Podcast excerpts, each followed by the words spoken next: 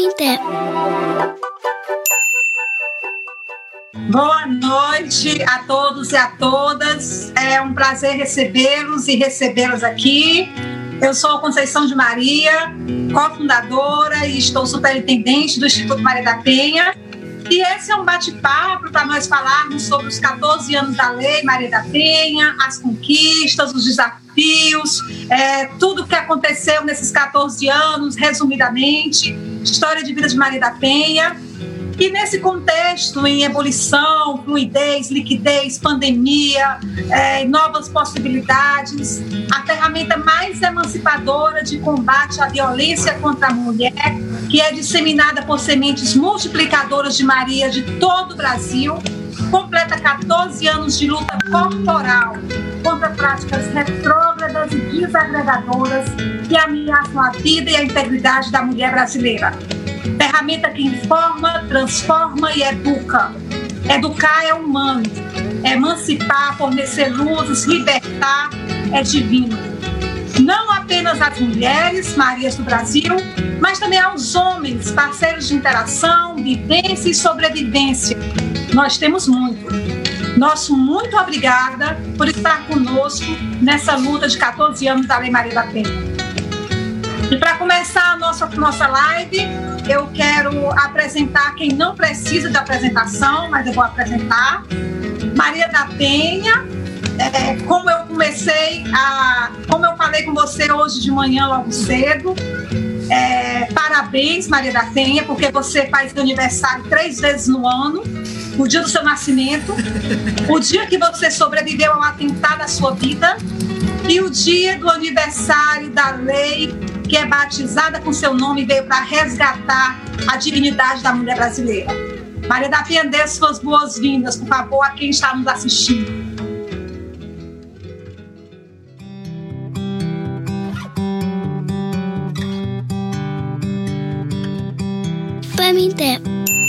Então eu quero dizer que esse é o momento né, muito importante na vida de todos nós que estamos irmanados com essa causa.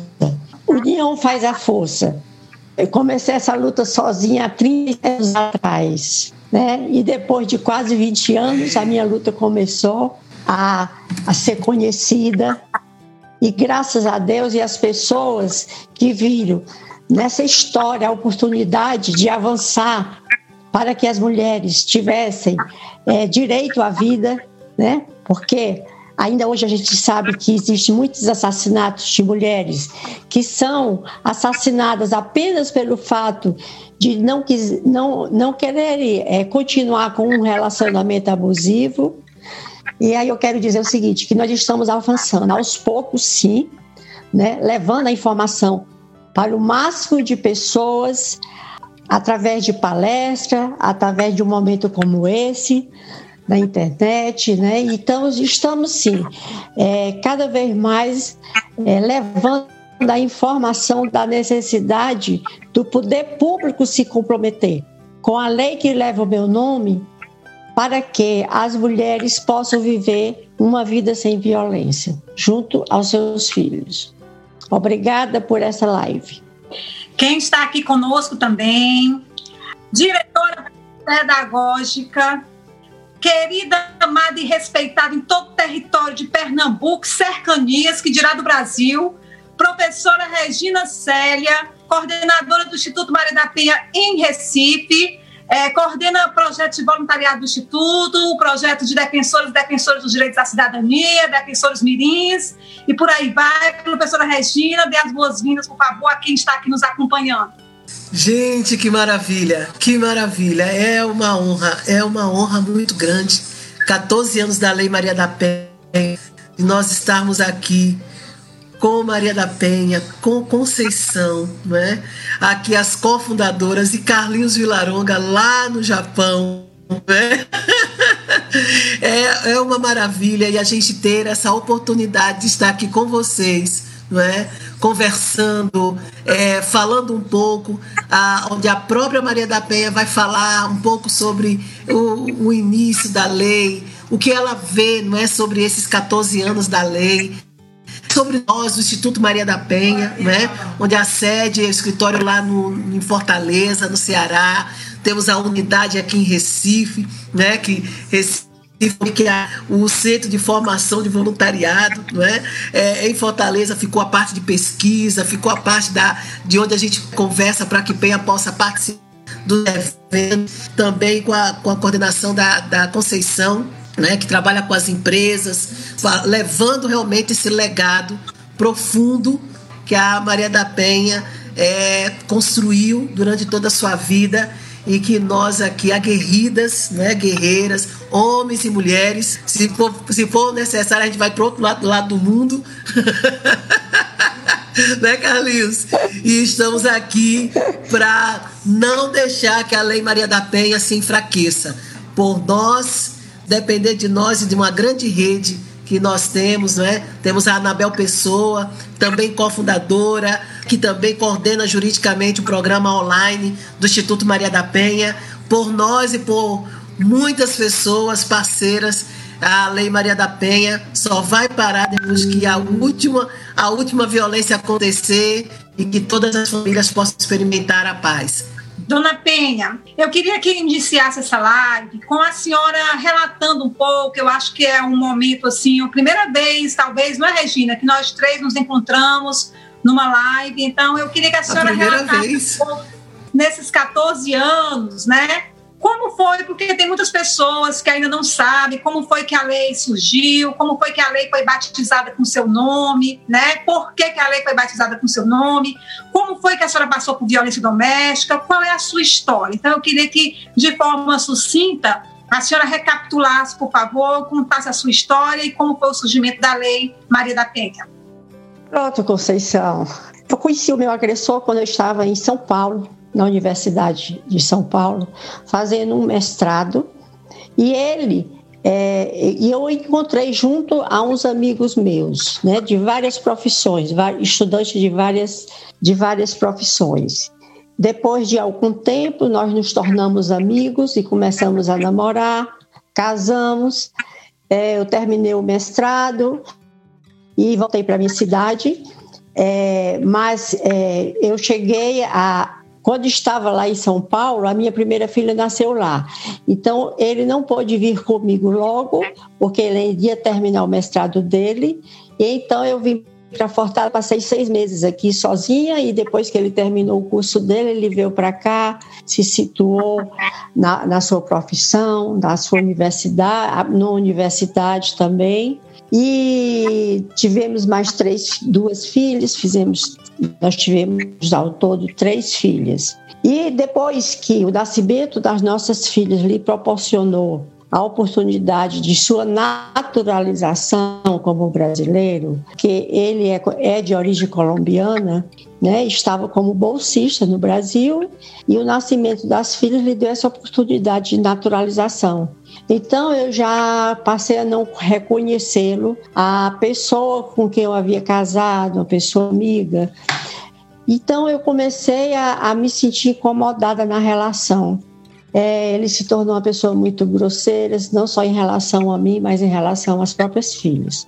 Nessa época, já que eu estava passando por essa situação de, de abuso, é, eu não tinha oportunidade de haver uma separação. Primeiro, porque não existia nada que ajudasse uma mulher a sair de uma situação de violência.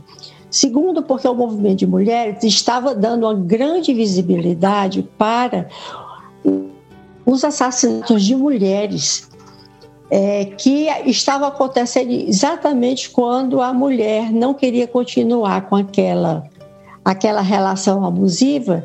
E então o, o agressor matava e tinha todo um poder judiciário machista que realmente fazia com que esse agressor não fosse punido porque era construída uma história sobre esse caso.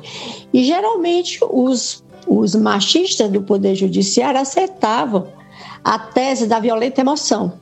Então eu não tinha coragem, não tinha como sair de uma situação dessa. mesmo cordialmente, que eu cheguei a conversar algumas vezes, mas ele disse que não aceitava a separação. Então, no dia 29 de maio de 1983, eu estava dormindo, quando eu acordei com um forte estampido dentro do quarto, eu me mexer, não consegui. Então, imediatamente eu pensei, puxa, o Marco me matou. Esse meu pensamento foi assim muito claro para mim. E eu comecei a ouvir vozes estranhas, ouvir minhas filhas chorar e eu comecei a rezar para Deus e pedir que Ele não deixasse as minhas filhas órfãs de mãe. Eu queria sobreviver de qualquer maneira, mas minhas filhas não queria que ficassem órfãs de mãe. E isso, esse, essa conversa eu tinha tido há uns três dias antes na minha sala de trabalho. É, minhas colegas é, é, isso, a gente falando sobre isso, que quando, geralmente, quando a mulher de um casamento morre, o, o marido fica desorientado e não sabe, às vezes, como cuidar sozinho dos filhos. Mas quando a mulher, com a mulher acontece isso, a, as crianças elas não são separadas, elas continuam com a mãe. Né? Então, é, isso aconteceu numa semana e na outra eu fui atingida por esse tiro. A conversa, o conhecimento que eu tive sobre esse fato foi a que ele contou para a polícia, para os vizinhos, e essa história passou para todas as pessoas da convivência. De ele havia acordado um barulho estranho dentro de casa, isso já por volta de quase seis horas da manhã, e ele levantou-se com a arma na mão e de repente ele foi atacado por quatro assaltantes três homens e uma mulher. E ele lutou com um deles que tentou enforcá-lo. Ele conseguiu escapar desse enforcamento, né? E foi é, receber os socos desse, desse pseudo é, é, é assaltante. É, os vizinhos começaram a aparecer porque escutaram o tiro que eu tinha recebido e começaram a olhar para ver se tinha alguém estranho dentro de casa, não viram ninguém. Inclusive, em frente à minha casa, eh, tinha uma construção que o vigia dormia a noite toda nessa construção, também esteve na minha casa, e disse para a vizinhança que não viu ninguém estranho. Por conta desse tiro, eu passei quatro meses hospitalizado e quando eu voltei para casa, é, eu fui mantido em cárcere privado. Ele disse que eu não poderia receber visitas de amigos, nem de familiares, a não ser a não ser que eu falasse com ele e ele autorizasse, com a autorização dele. Então eu fiquei o primeiro fim de semana dentro de casa com as minhas filhas, inclusive temerosas de se aproximar por mim, minhas filhas muito chorosas por uma situação de eu por, por eu ter passado oito meses ausente. Quando foi na segunda-feira, que ele saiu para o trabalho, então eu pude abraçá-la, nós pudemos conversar, pudemos nos beijar, né? E eu tomei conhecimento através das moças que trabalhavam comigo de histórias diferentes da que eu tinha entendido sobre aquele fatídico dia. A vizinhança não acreditou na versão que ele contou, e uma das moças, aliás, as duas moças que moravam comigo, tomaram conhecimento através de um movimento da casa de que ele possuía uma arma de fogo. E ela me perguntou se eu tinha conhecimento. Eu disse que não sabia dessa arma. Né? E realmente sabia, mas eh, elas tinham visto ele manusear nas vésperas do fato. Ele estava no escritório, estava limpando essa arma e então eu comecei a me preocupar com a minha vida e comecei a pensar numa maneira de sair daquela situação, daquele cárcere. Pedi às minhas irmãs que providenciassem um documento chamado separação de corpos. Esse documento permitia, na época, que a mulher que se sentisse ameaçada por alguma coisa, ela, se ela saísse de casa, ela perdia a guarda dos filhos porque a mulher não tinha o direito de sair de casa. Então eu pedi documento e aguardei a chegada desse documento, elas, minhas irmãs providenciaram isso, e próximo eu receber esse documento, ele precisou viajar a serviço. Então deu tudo certo porque ele viajou é, no, no, quase no final de semana e, e na feira eu recebi documento e providenciei minha saída de casa com minhas filhas para a casa dos meus pais. Voltei para a casa dos meus pais e a partir daí ele foi notificado por uma ligação que eu dei para o, o, o chefe dele, eu pedi o contato dele onde ele estava e eu falei que eu tinha saído de casa, eu estava providenciando a separação e que eu não ia mais retornar para viver com ele. E isso aconteceu, foi resolvida essa questão, e o inquérito então foi reiniciado, porque até então tinha só os, a, a, o relato de, de, vizinhos, das moças que. alguns relatos das moças que trabalhavam comigo e o dele. Então, é, o rapaz, é, o, o, delegado me ouviu várias vezes. Eu cheguei aí uma vez na delegacia e outras vezes ele foi na casa dos meus pais e eu relatei quantas vezes o delegado solicitou. E quando ele terminou de fazer esse apanhado de, das pessoas que participaram dessa parte aí, né, de contar o que aconteceu no dia, ele chamou o, novamente é, o, Marco, né, o nome dele é Marco, ele chamou novamente, foi novamente advogado e ele não sabia mais o que dito alguns meses antes. O caso foi em maio e a, a, eu fui chamada só no fim do ano e quer dizer, foi mais ou menos seis meses de distância do primeiro para o segundo julgamento. E ele não sabia mais, tinha contato com a prisão, ficou preso alguns dias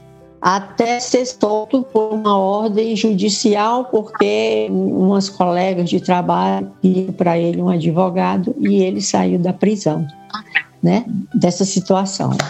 E aí é, começou a minha grande luta por justiça, né?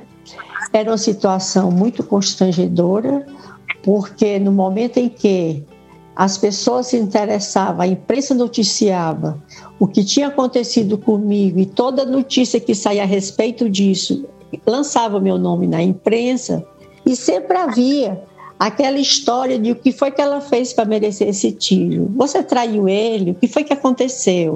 Então, ainda hoje a cultura machista muitas vezes acha que o homem mata uma mulher porque ela traiu né? Quando na, realidade, quando na realidade são N os motivos que a mulher não consegue continuar com o relacionamento, principalmente pela, pela agressividade do agressor.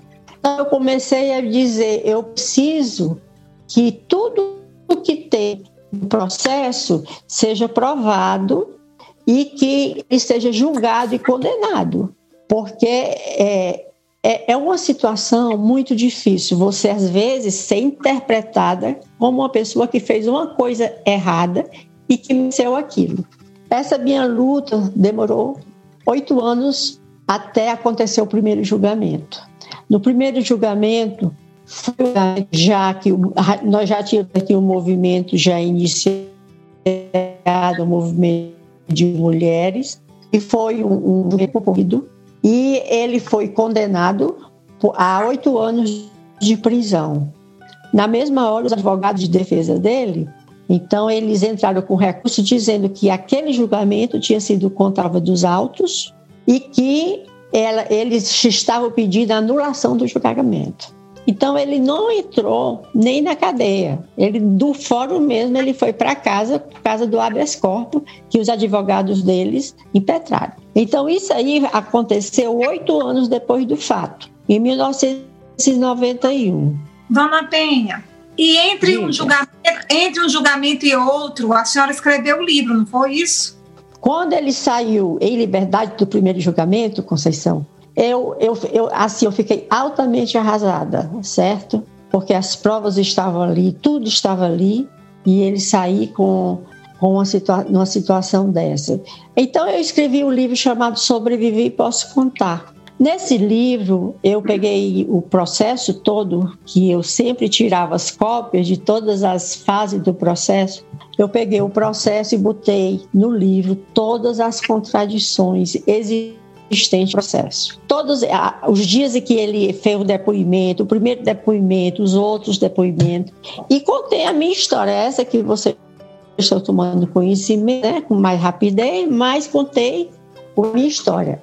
Ah, esqueci de falar um fato. Antes, é, mesmo do julgamento, quando eu estava em casa, eu quase fui eletrocutada por um chuveiro elétrico propositadamente danificado por ele.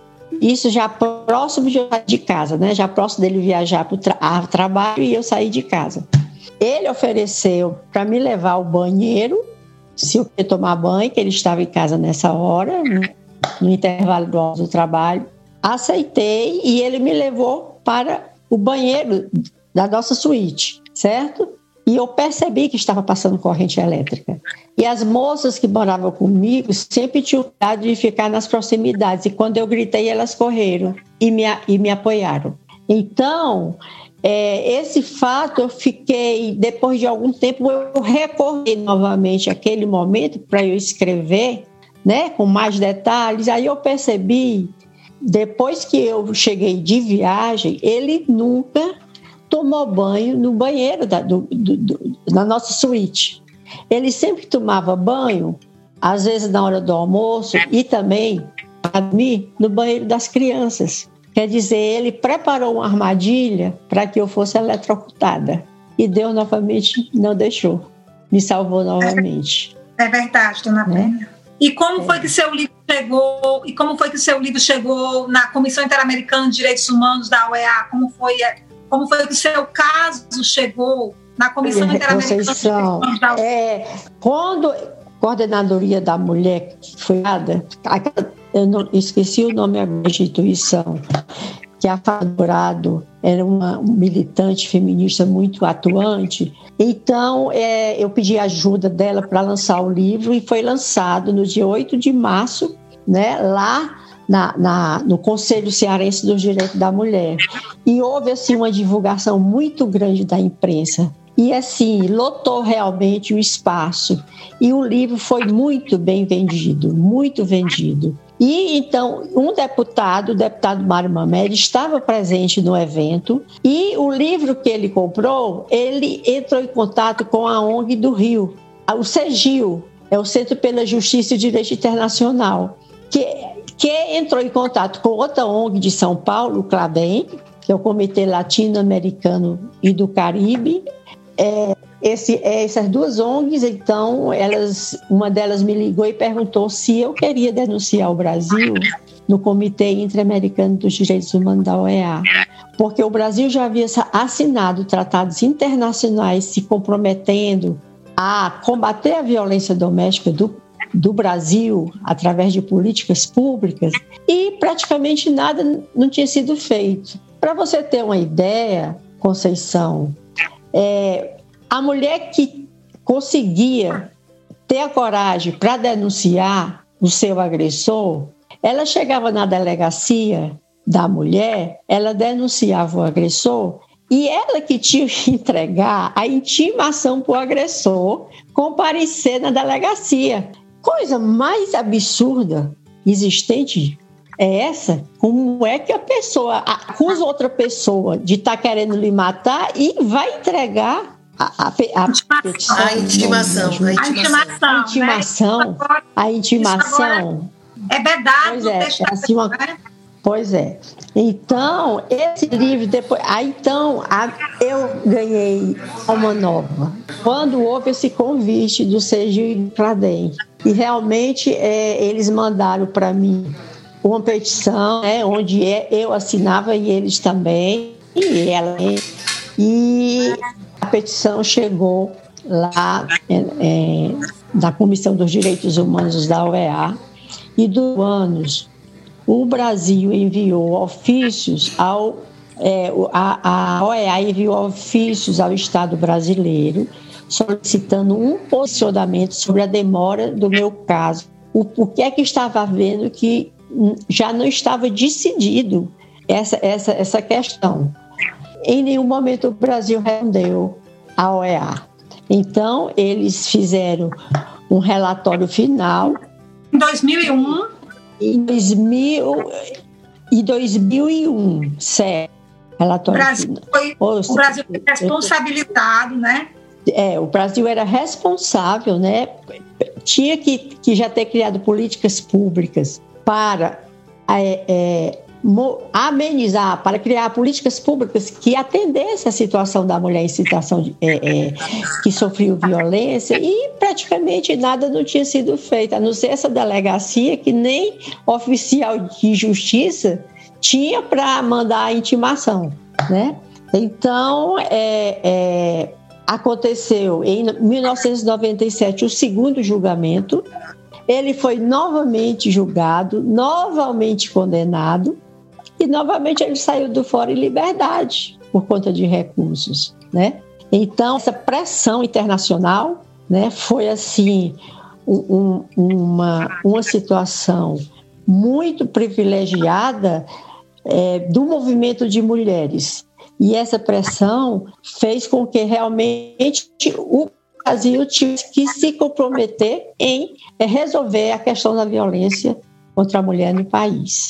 É, praticamente é isso. Depois que saiu a nota na imprensa, né, houve assim, um movimento muito, muito grande de apoio em todos os estados brasileiros, essas entidades se, se correlacionando e informando para a imprensa o grande salto que o Brasil ia dar através dessa condenação.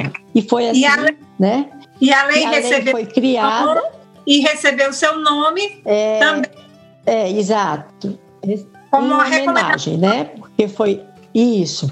Eles pediram para me fazerem uma homenagem simbólica sobre é, a, a criação dessa lei, foi criada, né? E eles me deram, então, batizar a lei com o meu nome, que muito me honra. Dona Penha, muito obrigada por ter compartilhado mais uma vez a sua história de vida né, conosco e com as pessoas que estão nos assistindo, que podiam não conhecer, por que, a lei foi batizada com seu nome, né? E eu gostaria de avançar aqui um pouco e, e perguntar para a Regina, é, 14 anos de Lei Maria da Penha. Regina, nós temos o que comemorar? Olha, Conceição, só temos a comemorar, né? A Lei Maria da Penha, ela traz para esse momento que nós estamos hoje, conceitos e contextos que antes estavam todos escondidos, né? todos ocultados dentro de um ambiente familiar. Estava tudo ali dentro estavam os gritos, os silêncios, o desrespeito, a questão da do homem, da inferioridade da mulher, a dominação, como é que se diz, a subserviência, estavam ali dentro, os vizinhos ouviam, a pessoa no outro dia saía constrangida de dentro de casa, as crianças humilhadas, a, a, a mulher também, e saíam sempre com aquela ideia o seguinte: ela não pode não saber e dizer porque apanhou. Ou, ou, ele porque bateu. Mas ela deve saber porque apanhou. Mulher de respeito não, é? não irrita marido. Em briga de marido e mulher, não se mete a colher. Ruim com ele, pior sem ele. E é por isso que até hoje nós temos um olho roxo, nós temos um braço quebrado e as justificativas ainda hoje ainda é a porta, ainda é uma parede, ainda é escorreguei no banheiro. Mas aí a Lei Maria da Penha ela traz isso e coloca exatamente isso, torna-se público, não para envergonhar a família, muito pelo contrário, mas para que o Estado, para que o Estado possa se responsabilizar na garantia dos direitos das mulheres. Garantia essa que já estava lá, que já deveria ser cumprida pelo Código Penal mas não era assim. O que, que tinha como resposta de um crime de violência contra a mulher? Nós tínhamos. Foi um crime cometido em legítima defesa da onde só a honra caberia ao homem. A mulher já nascia sem honra, honra que ela só tinha se tivesse com o pai, pois se o pai, se ela casasse, essa honra ia para o marido. Se o pai morresse, era com o irmão mais velho ou depois quando ela casasse. Então, era uma mulher que não tinha honra por si mesma. Porque toda mulher que não desejava logo casar, ou que quisesse logo trabalhar, ou que quisesse ser independente, era vista como uma mulher, né? Desculpa a expressão, sem vergonha. É uma mulher que quer ser livre. Então, era isso que se pensava da mulher. É, numa outra questão, o código, não é? o texto jurídico, toda e qualquer violência cometida contra a mulher era visto crime de menor potencial ofensivo. Então você veja não é? A, a, a, o nível de desigualdade, de inferioridade em que nós estávamos. Tratar melhor um cachorro, um gato, uma zebra era bem mais valoroso do que proteger uma mulher vítima de violência.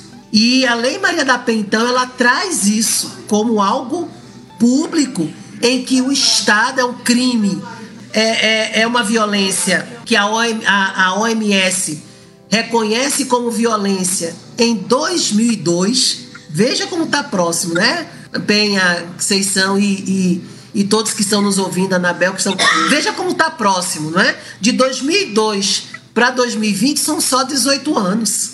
Era, foi quando foi reconhecida a violência como uma questão de saúde pública e depois se torna um crime. Então a Lei Maria da Penha ela chega em 2006 e se você olhar para trás, é, é, é, Conceição, né, Penha e Anabel, e todos que estão nos ouvindo, se você olhar para um adolescente de 14 anos e você coloca ali naquele adolescente ou adolescente a Lei Maria da Penha, você vai ver como ela é jovem, mas ao mesmo tempo você vai ver o que ela carrega historicamente. Ela carrega 500 anos, mais de 500 anos de violência contra a mulher.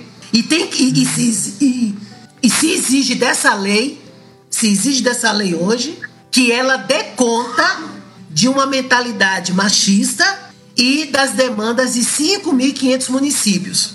E as pessoas ainda dizem que a lei ela não vale de nada, ela não atua. Muito pelo contrário. A letra da lei ela é muito forte. A Lei Maria da Penha ela traz, ela, ela é tão linda porque ela traz um problema da qual muita gente quer ocultar, a questão educacional, a questão pedagógica. Eu estava dizendo hoje numa live que você aprende a amar, você aprende e ensina a amar, mas você também pode aprender e ensinar a odiar. Você aprende e ensina a paz, mas também você pode aprender e ensinar a violência. E nossos jovens, né, durante muitos anos, foram ensinados a isso, a violência, a destratar uma mulher. Então, a Lei Maria da Penha, a gente tem a comemorar por quê? Porque a primeira coisa que a, Maria da, que a Lei Maria da Penha estabelece é respeito. Respeito. Respeito e amor ao próximo. É a primeira coisa. O fim da violência não significa tolerar discussão, ou tolerar tristeza, ou tolerar choro. O fim da violência, à luz da Lei Maria da Penha, é a, a, o fim da violência e se estabelece o respeito. E nessa história de estabelecer o respeito está prevenir, prevenir, orientar, prevenir é educar. No prevenir está a aprendizagem, no prevenir está o ensino, no prevenir está a paciência, no prevenir está a conversa, está o diálogo, a comunicação não violenta. E a gente tem ali o punir, mas é tão interessante que até o punir na Lei Maria da Penha, ela lá no capítulo 35, ela diz assim: a criação para a União, estados e municípios e Distrito Federal, a criação de centros de reabilitação e reeducação dos agressores. Duas palavras interessantes: reabilitar e reeducar. Nenhuma outra lei traz isso como recomendação. É, é, é, é, ela fala sobre os tipos de violência. Então, assim, a Lei Maria da Penha, ela traz isso. Ela é uma reordenação da nossa conduta ética, direcionada pedagogicamente para a paz, para uma vida sem violência, para a, a justiça, para o direito. Então, nós lamentamos muito os seis anos que a Lei Maria da Penha passou sobre insegurança jurídica. Seis anos, a turma dizendo que era uma lei inconstitucional. Veja, né? E ela e o e se mais tem de constitucionalidade é a Lei Maria da Penha. Anabel, seja bem-vinda, Anabel. Eu mandei, eu mandei até uma mensagem para Conceição, mas eu mandei agora na, na nossa live é muito importante ter você aqui também como cofundadora não é? como coordenadora jurídica do nosso programa online, não é? nesse momento. Eu acho a, a Conceição falou, é a primeira vez que nós três estamos juntas numa live e agora nós quatro, juntamente com Carlinhos, na, na origem de tudo, né? É a Gênese. Boa noite, boa noite, Penha, boa noite, Conceição. Tão bom, tão bom vê-las, tão muito bom vê-las. Passou um filme na cabeça quando eu vi Conceição, abri, né? A gente tá, hoje a gente tá numa maratona, não é, Penha? É Conceição, a gente tá nessa maratona. É. Desde manhã eu tô rádio, todo mundo tá né, distribuindo essas informações, homenageando, comemorando é. todo esse marco. Mas quando.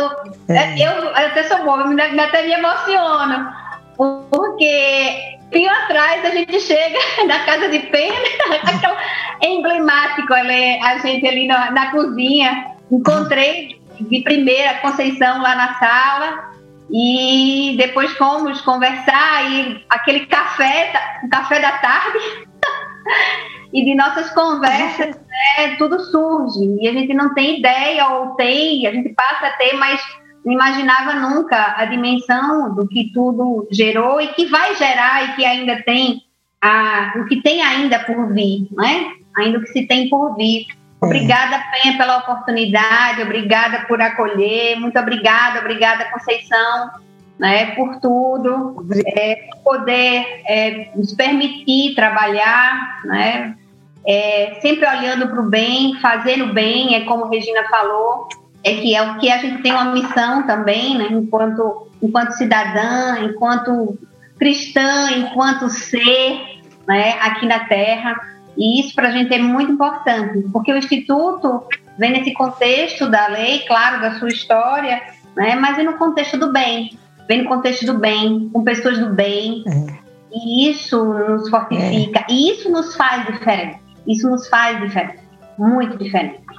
E você, Penha, é o um marco para todos nós, pela sua leveza, é, por esse ser lindo, por esse espírito muito leve, que quando sempre fala, até as pessoas já tá engraçado. Ah, você chama de penha? Eu disse, é, mas a gente trata a penha com aquele carinho que a gente tem de acolhimento, né? Que na realidade esse seu jeitinho, mas na realidade para a gente é uma fortaleza, né? Claro, nós temos momentos frágeis e momentos fortes, mas o importante é o simbolismo que, que nos passa né? e que essa lei ela vem com avanços sim, ela vem com desafios e o que eu tenho comentado é que ela só tem 14 anos, ela é adolescente, ela é adolescente. Próximo ano a gente completa 15 anos, né? É. A lei completa 15 anos. Vai 15 ter. 15 anos, pois é. Como, como antigamente o, é, as, debutantes. É verdade. Teremos debutantes, verdade. né? Apesar dos, dos 14 anos e de ser nova, se tem muito a falar. Se tem muito a falar. Muito. Só em sermos a terceira lei do mundo, depois da Espanha, depois do Chile, nós temos a terceira, gente. Isso é fantástico, porque a gente tem uma tendência a sempre descaracterizar as coisas que somos nossos, brasileiros. Então, isso já é um, um grande avanço. Então, essa lei ela vem com grande importância para a transformação da sociedade como um todo. Né? Todos começam a enxergar de forma diferente agora. E, de repente, por mais é, 14 anos que tenha é, a gente sabe que é um momento que parece-me que as pessoas estão começando a despertar para o tema agora. As crianças começam a despertar para esse tipo de tema. Então, é, a lei ela vem com marco, um marco político, mas também um marco social. E vai existir um reconhecimento da sociedade para esse tema tão importante. Né? Eu falei um dia desse, eu acho que, acho que Conceição estava, não sei, num Zoom da gente, que é, a gente sempre fala isso, essa temática em casa, sempre trazendo casos, histórias, e aí o meu pai quis ler o livro. E eu achei muito engraçado. Ele já com 81 anos e disse, eu quero ler esse livro, da história de Penha. E ele é advogado, então ele foi trazendo todos os detalhes jurídicos do processo, foi ler os anexos, né? Mas por que isso não aconteceu antes? E aí agora veja, ele é o advogado da época antiga, mas que não se trazia, como ele disse, não existia essa temática. Não se falava. Não se falava. E para ele também está descortinando um novo mundo. Apesar dos 81 anos, está vindo um novo mundo com, com a legislação mas pouco difícil na minha época. Quanta história eu não tinha, eu não tinha ajudado. Mas tudo tem seu tempo. Né? Nós temos tempo, nós vamos agora começar a colher esses novos frutos é, da lei. Isso para a gente é extremamente importante. Uma das coisas que eu acho também muito importante tem a Conceição e, e Regina. O Carlinhos aqui que tá, me recebeu com um bom dia. é, e, os, e, os nossos, e os nossos ouvintes é não se esqueça que lei... não se esqueça é, Anabel que Carlinhos está no sábado já ah tá meu pai do céu ele está no Japão pois é pois é tá, tá, tá fechado seu microfone tá fechado seu microfone quando a gente fala de comemoração da lei da Maria da Penha é, normalmente se pensa que é conversa de meninas, né? E acho que o, o pessoal que está assistindo fica perguntando o que, que esse rapaz está fazendo aí no meio, bagunçando a nossa live, né? Mas é, isso é assunto de menino também. Né? E eu tô aqui do outro lado do mundo falando do futuro, né? Sábado pela manhã no Japão, verãozão, as cigarras gritando lá fora dizendo que o calor chegou, mas é importante demais isso que está sendo feito aqui, porque é, sou homem, né? Então eu não sofro violência contra a mulher. Mas eu tenho aprendido demais ao ouvir vocês falarem. Perceber que tem atitudes do cotidiano da minha casa, como você citou agora. Uma pessoa de 80 anos lendo um livro e vendo que isso faz sentido, como é importante ouvir. E, eu, como homem, é importante demais estar aqui no meio de vocês. E a Lei Maria da Penha tem essa importância para mim, como homem. Inclusive, ela afeta o meu casamento, não porque eu seja um cara que chegou num caso extremo de um tiro na esposa, de mandar uma esposa para o hospital, mas às vezes uma atitude tola de interromper a esposa quando ela está falando, a atitude de você se portar com a esposa como se ela fosse é, um pouco estúpida ou menos inteligente de que você que é homem. E a Lei Maria da Penha tem essa importância também de, de afetar você no cotidiano, né, na relação do lar, na interação na, no, no Facebook, na hora de você ir para um Instagram da vida, na hora de você participar de um churrasco churrasco. É, é muito importante isso que está sendo feito aqui e a oportunidade que vocês mulheres dão para homens, né, também participar desse diálogo e a importância que tem a gente homem ouvir esse diálogo de vocês mulheres e poder enxergar as coisas de um outro jeito, né? Porque acho que vocês que são casadas sabem que às vezes os homens são um pouquinho mais lentos para perceber as coisas, né? Então a gente precisa ouvir com atenção o que vocês falam. É importante demais esses diálogos que o Instituto Maria da Penha e que vocês trazem para a gente também como homem, né? Afeta as nossas famílias, mesmo que não sejam famílias violentas no caso extremo, a gente tem atitude de, de, de violência contra a mulher no cotidiano, é muito importante tá, tá com vocês e eu agradeço, né, para estar tá participando desse, dessa história toda. Bem, gente, obrigada por esses primeiros comentários.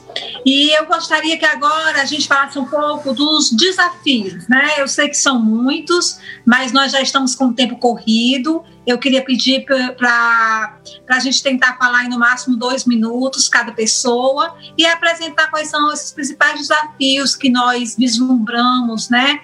Agora para os próximos anos, né? Para o futuro da da, da Lei Maria da Penha na sua aplicação. Quer começar, Regina, por favor?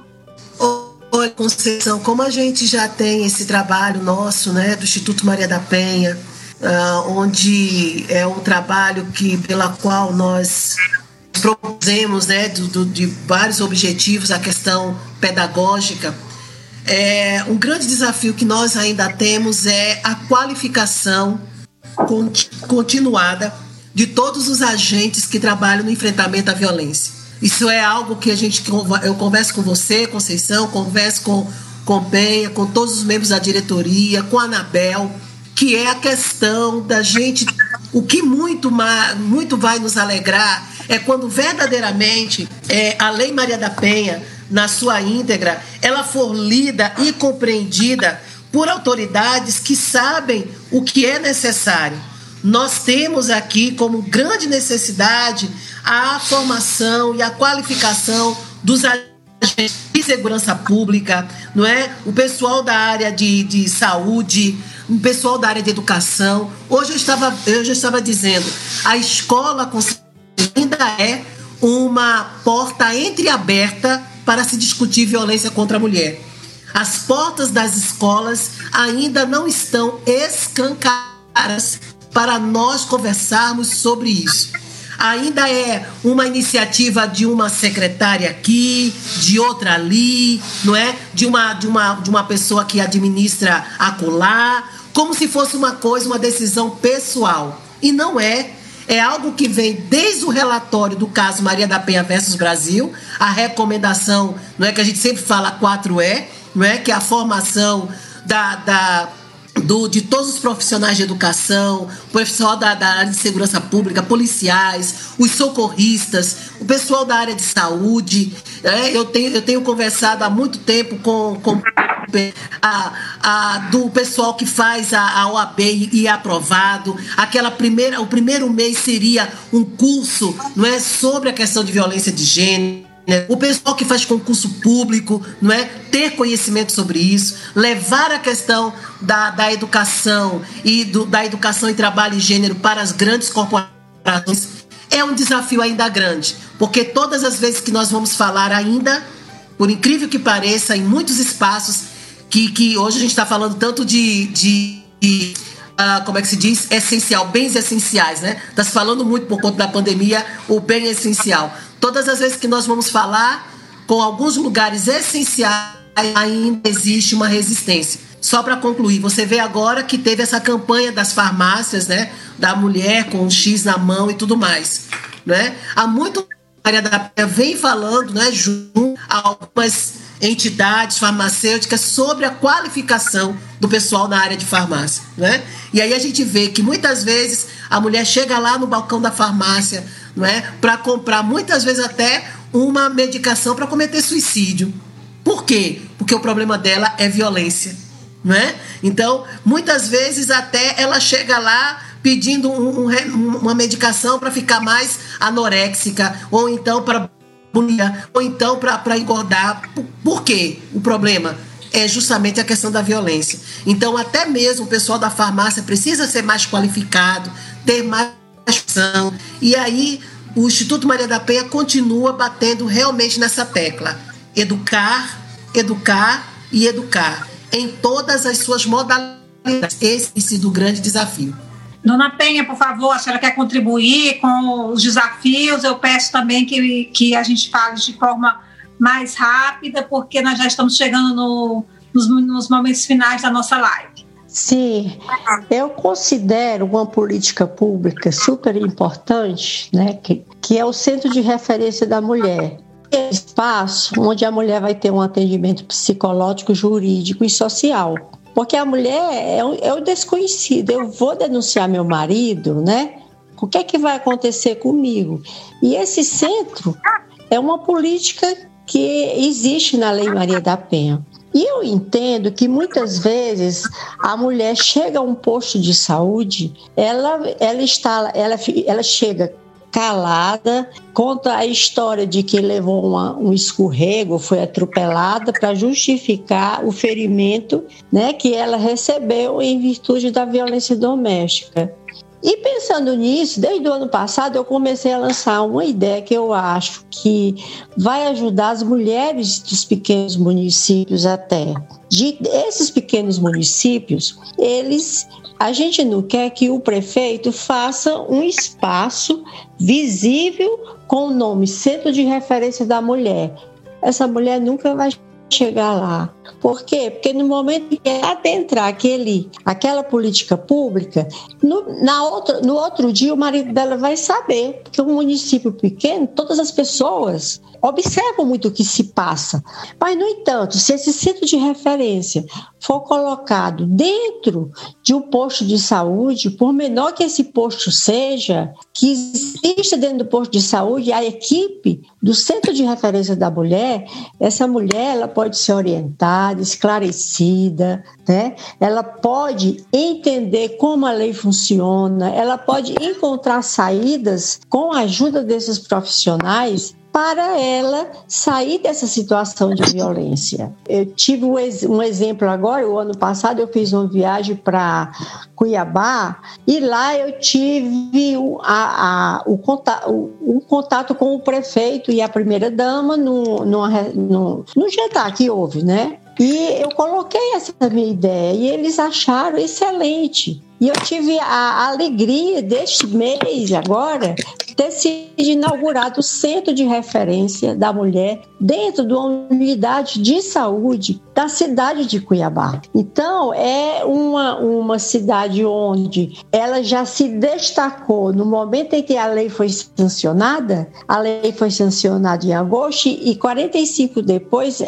dias depois, ela teria que é, estar funcionando. E Cuiabá, 45 depois, criou todas as políticas públicas para a lei funcionar naquela cidade. Então, eu quero dizer que eu fiquei assim muito feliz com esse posicionamento, o atendimento que a prefeitura né, é, é, é fez em levar essa política pública para dentro do posto policial, para dentro da unidade de saúde, que era o hospital da cidade de Cuiabá.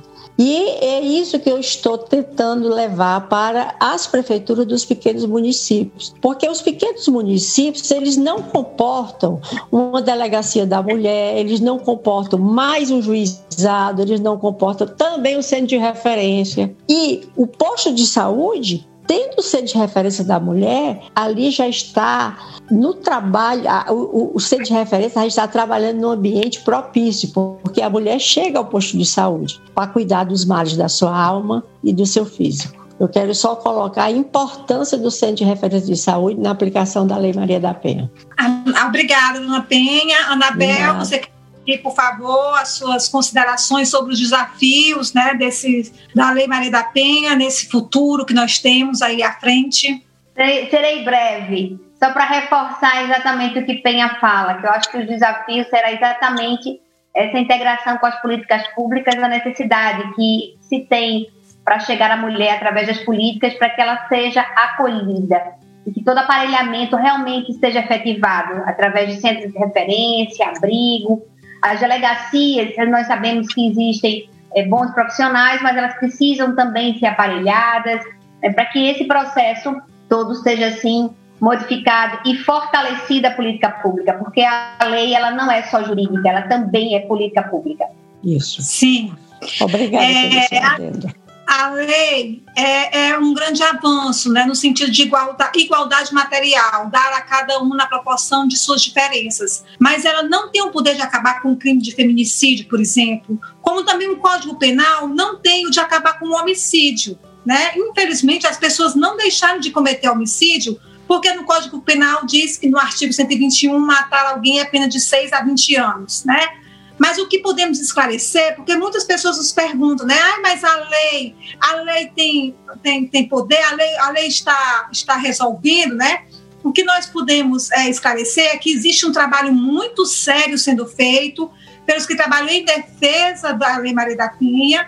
A lei, infelizmente, não é uma parede de condão que vai impedir que haja feminicídio, mas o trabalho de capacitação, esclarecimento e parcerias é libertador e tem evitado o mal maior. Por isso, nós continuamos na luta, acreditando que outras experiências exitosas surgirão a cada dia para se unir às nossas. Falando em experiência exitosa, eu quero chamar aqui um vídeo que nós temos de uma experiência muito exitosa do projeto do Instituto Parede da Penha Defensores e Defensoras Mirins, que a, a professora Regina vai explicar um pouquinho sobre o que é o vídeo para que ele possa ser exibido. Eu vou falar um pouco desse projeto nós temos aqui a formação das defensoras e defensores, é, é o carro-chefe, né, de, além da pesquisa, do Instituto da formação, mas nós também né, vimos que a necessidade da gente também trabalhar as crianças, né? O grande sonho de Penha é trabalhar as crianças com relação à educação, a educação para a paz, uma educação pelo fim da violência.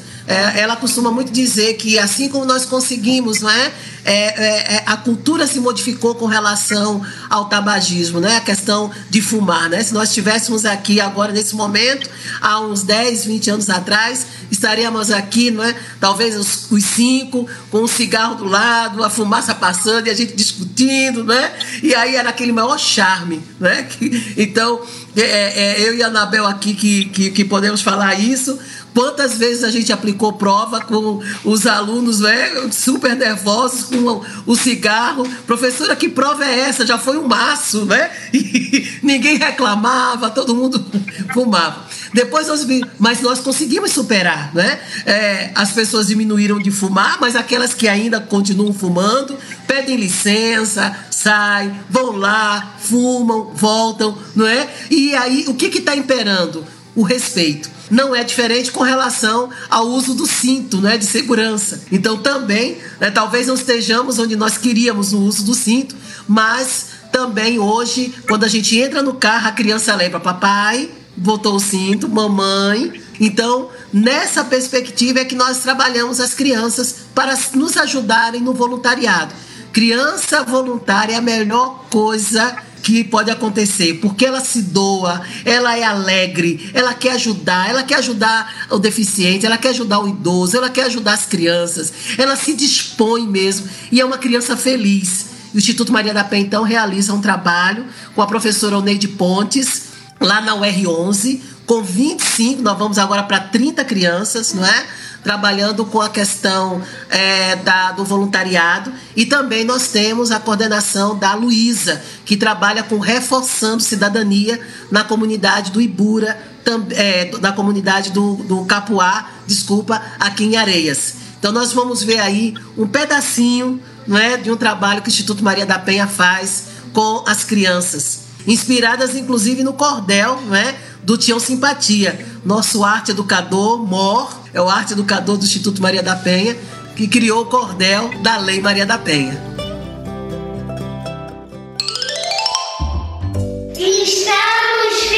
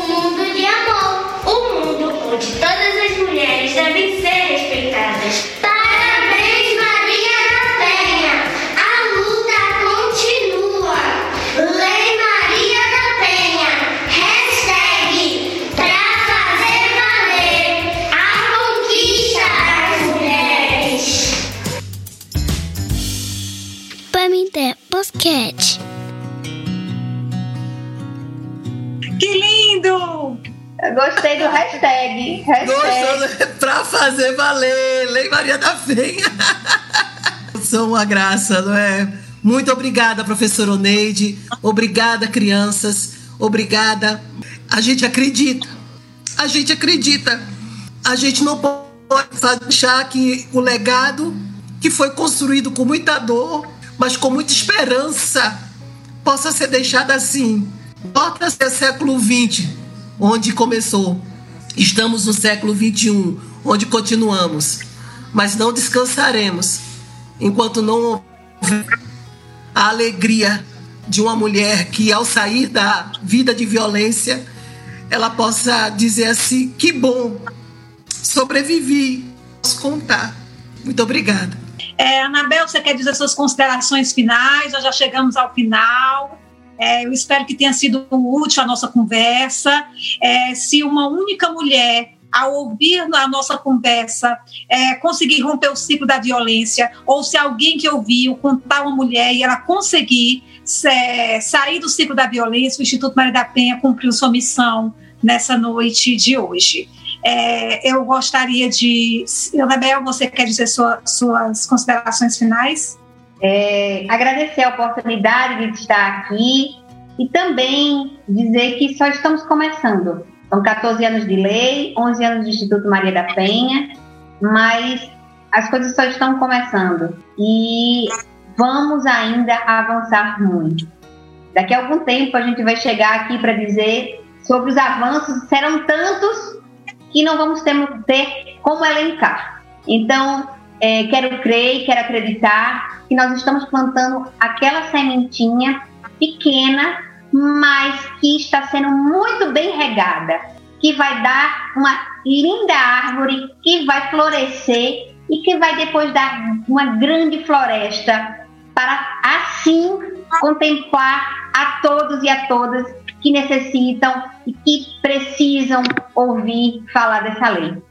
Muito obrigada, eu só tenho a agradecer e gratidão é minha palavra. Obrigada, Anabel. É, Carlinhos, eu gostaria que você falasse um pouquinho sobre o projeto PAMITê, sobre essa parceria com o Instituto Maria da Penha. Por favor. Muito bem. É, eu sou Carlinhos, então, falando aqui do Japão, né? Algumas pessoas já conhecem a minha voz, então fica aí o rostinho da voz. Eu, junto com a professora Regina, um convite muito carinhoso de professora Regina de participar disso, a gente está produzindo o podcast PAMITê, que aí eu já peço para a professora Regina explicar para o pessoal por que PAMITê. Mas se você não conhece o que é podcast, é como se fosse um programinha de rádio que você ouve a hora que você quer e onde você quer. Né? Hoje a gente tem a facilidade de ter o computador, ter o smartphone na mão, o tablet, TVs inteligentes e esses recursos têm os aplicativos que eles conseguem seguir o feed igual você curte uma página no Instagram, igual você curte um perfil no Facebook, você consegue seguir alguém que você gosta. E o Instituto Maria da Penha agora tem o podcast, que é esse programinha de rádio onde a gente conversa sobre coisas relacionadas a esse universo da questão da mulher, direitos humanos, da violência, do cuidado com a família, cuidado com a criança. Então, se você procurar no Google Podcasts, no Apple Podcasts, no Spotify, que é muito usado no Brasil, o Deezer também, você vai encontrar. Basta você digitar lá PAMITê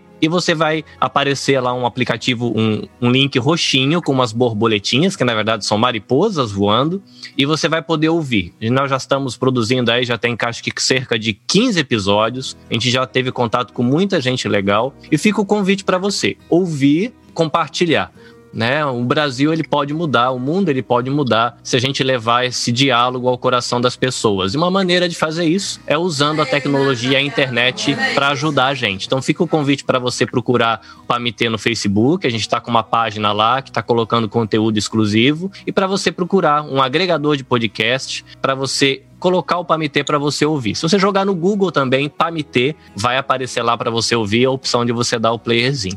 E aí a curiosidade, professora Regina, por que Pamitê? Por que mariposas? Que história é essa? República Dominicana, 1960, o governo do ditador Trujillo, né?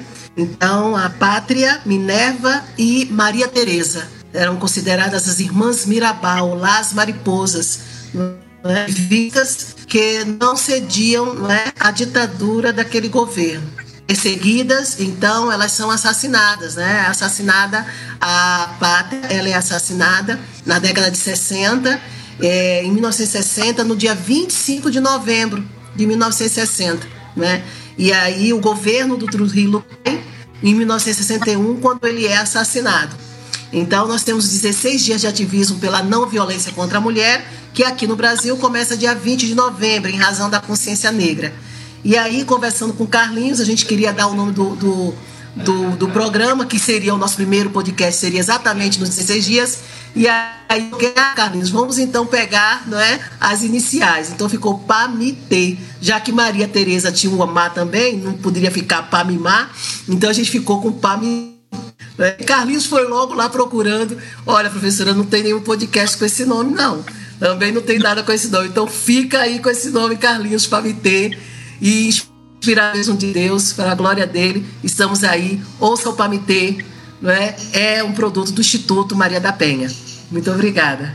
É, Dona Penha, a senhora também, por favor, suas considerações finais desse nosso momento. Olha, eu estou muito feliz feliz de ter participado desse encontro, né? Porque foi um encontro assim por nós que diariamente estamos aí agora com o apoio, né, do Carlinhos, né? que com certeza também vai divulgar e foi um dia maravilhoso, viu? Foi um encerramento de dia muito importante para a gente do Instituto. Obrigada. Obrigada. Regina, quer dizer mais alguma coisa? Nós temos o atendimento online. Você quiser entrar em contato conosco, você que estiver em situação de violência, tiver alguma dúvida, o Instituto Maria da Penha oferece então esse serviço para você, um acolhimento. Nós temos assistentes sociais, psicólogas e advogadas. A coordenação jurídica é da da Anabel Pessoa, da doutora Anabel Pessoa, que está aqui, não é? Eu também estou no, no projeto, coordenando o projeto, e nós estamos lá com a equipe para lhe acolher, lhe orientar, acompanhar você e dizer que você não está só. O Instituto Maria da Penha não parou com a pandemia e pretende não parar, só Deus pode nos parar. Mas pelo que eu conheço dele, ele quer que a gente avance. Avance para que a gente possa não é, eliminar, ajudar a eliminar as mulheres. Temos também o projeto Homens pelo Fim da Violência. E esse projeto também acontece, ele está agora suspenso por conta da pandemia, mas é um projeto na comunidade aqui em Santo Amaro. Temos também o nosso curso, retornamos com o nosso curso remoto, estávamos no recesso, tivemos aula de abril a junho, tivemos um momentozinho de, de recesso para descansar e iniciamos ontem não é, com as defensoras e defensores que estão aí, Penha, para te ouvir, não é? E as nossas defensoras também já veteranas, todas aqui estão justamente nos fortalecendo e contamos com você. Procure o Instituto Maria da Penha, o livro da Maria da Penha, se você quiser, tiver interesse, nossa encomenda, então você manda lá um e-mail para atendimento arroba institutomariadapenha.org.br. Apenas por, por encomenda, esse Daqui a pouquinho a Gleucia vai estar lá para dizer quando e como você pode adquirir o livro Sobrevivi, Posso Contar, da Maria da Penha. Então, contamos com vocês e até a próxima, se Deus quiser. Gente, é, eu gostaria de agradecer a presença de cada um de vocês que ficou aqui nos escutando. Eu, nós estamos aqui, né, nós somos quatro fundadoras, cofundadoras do Instituto Maria da Penha, mas nós estamos representando aqui a diretoria, o conselho, os nossos colaboradores, é, os parceiros, é, os voluntários, os defensores e defensoras de direito à cidadania, é, as empresas que estão conosco, a FBIS, a Agência de Comunicação, que também sempre está conosco, e todas as pessoas que no dia a dia nos ajudam a colocar o nosso trabalho e a nossa, e a nossa missão em prática é, diariamente. A Regina gostaria de dizer mais alguma coisa? Só para falar que nós temos a parceria, foi muito bom você ter falado, com a mentoria né, colaborativa Nós por Elas, da Edna Barcelo Goldon, essa grande parceira lá em São Paulo, né, que a gente não pode esquecer as meninas que estão sendo mentoradas, não é? justamente para poder se requalificar e dizer realmente que estamos avante trabalhando. Então, é a mentoria é mentoria colaborativa do Instituto Marcelo Goldoni, que é o nosso parceiro também. Ao pessoal do consulado americano Artipet, né, que é a nossa agência também, que a trabalha, faz as nossas logos, a logo dos 11 anos do Instituto, não é? e tem também sendo grande colaboradora nessa, nesse trabalho. A séries, curso de inglês, também, já, já eu tenho que fazer igual a, a Conceição, tem que sair lembrando. E todos os nossos parceiros, gente, que tem é, unir conosco. É, eu não sei se Luísa Brunet está aí, mas aí, Penha, beijo da Luísa para você e para todos do Instituto Maria da Penha também. E do pessoal Mulheres do Brasil, que também tem sido parceira através da Luísa Trajano, né, que tem realmente divulgado o trabalho do Instituto Maria da Penha, não só aqui no Brasil, mas na Espanha em manhã que eu fiz, elas me convidaram, Mulheres do Brasil, não é? Beijo para vocês e muito obrigada também. Certo, gente. Eu gostaria também de falar aqui da nossa parceria com a Universidade Federal do Ceará, com a pesquisa de condições socioeconômicas e violência doméstica familiar contra a mulher, um grande projeto da parceria com o professor José Raimundo Carvalho. Os relatórios dessa pesquisa encontram-se no site do Instituto Maria da Penha. Por favor, visitem o nosso site, visitem as nossas redes sociais, curtam, divulguem o nosso trabalho, é, entrem em contato conosco e obrigada mais uma vez por estarem aqui. E eu gostaria, eu não podia deixar de terminar esse, esse momento sem homenagear todas as mulheres que perderam suas vidas é, vítimas de atos covardes, quando, mesmo existindo a Lei Maria da Penha, não foram viabilizados meios para garantir a sua sobrevivência. Atualmente, milhares de mãos tecem essa rede jurídica e solidária, e aqui no Instituto Maria da Penha, isso garantiu que, como diria Aristóteles, somos movidos por aquilo cujo princípio motor não se encontra apenas dentro, mas fora de nós, para além de nós mesmos, somos movidos pelo amor. Obrigada a todos e a todas. Boa noite. Foi um prazer estar com vocês. Obrigada, obrigada, Gleide Ângelo. Obrigada, secretário de Emprego, de Emprego, Trabalho e Qualificação, de aqui a sede do Instituto aqui na unidade do Recife. Obrigada, Gleide. Obrigada a toda a sua equipe, a Gerlândia. Muito obrigada, gente. Obrigada a todas as defensoras e defensores que nos assistiram, né? que estão aí torcendo por nós. Graças a Deus e que tem muito nos apoiado. Muito obrigada, Gleide. A Comissão da Mulher Advogada, a OAB aqui em Pernambuco, Fabiana Leite. Gente, Muita gente nos ajuda, viu? São muitos parceiros. Muito gente. obrigada não, a todos. Não estou também, mas que estão na parceria com a gente diariamente. Tchau, gente. Boa noite. Tchau. Tchau, dona Penha. Tchau, Penha. Deus te abençoe, Penha. Tchau, Anabel. Carlinhos. Tchau. Beijo. Tchau, Regina. Olha, Foi um prazer. Tchau. obrigada, obrigada. obrigada, obrigada ao pessoal da Virtus, Momento Virtus também, Sandro Saião, obrigada. Do projeto Homens pelo Fim da Violência. Ao Flávio também. Deus abençoe. É, para a gente terminar então ao estilo Pamitê, para você ouvinte que ficou com a gente até aqui, busque oportunidades de se cuidar Deixe-se ser cuidado. Quando tiver oportunidade, cuida de alguém.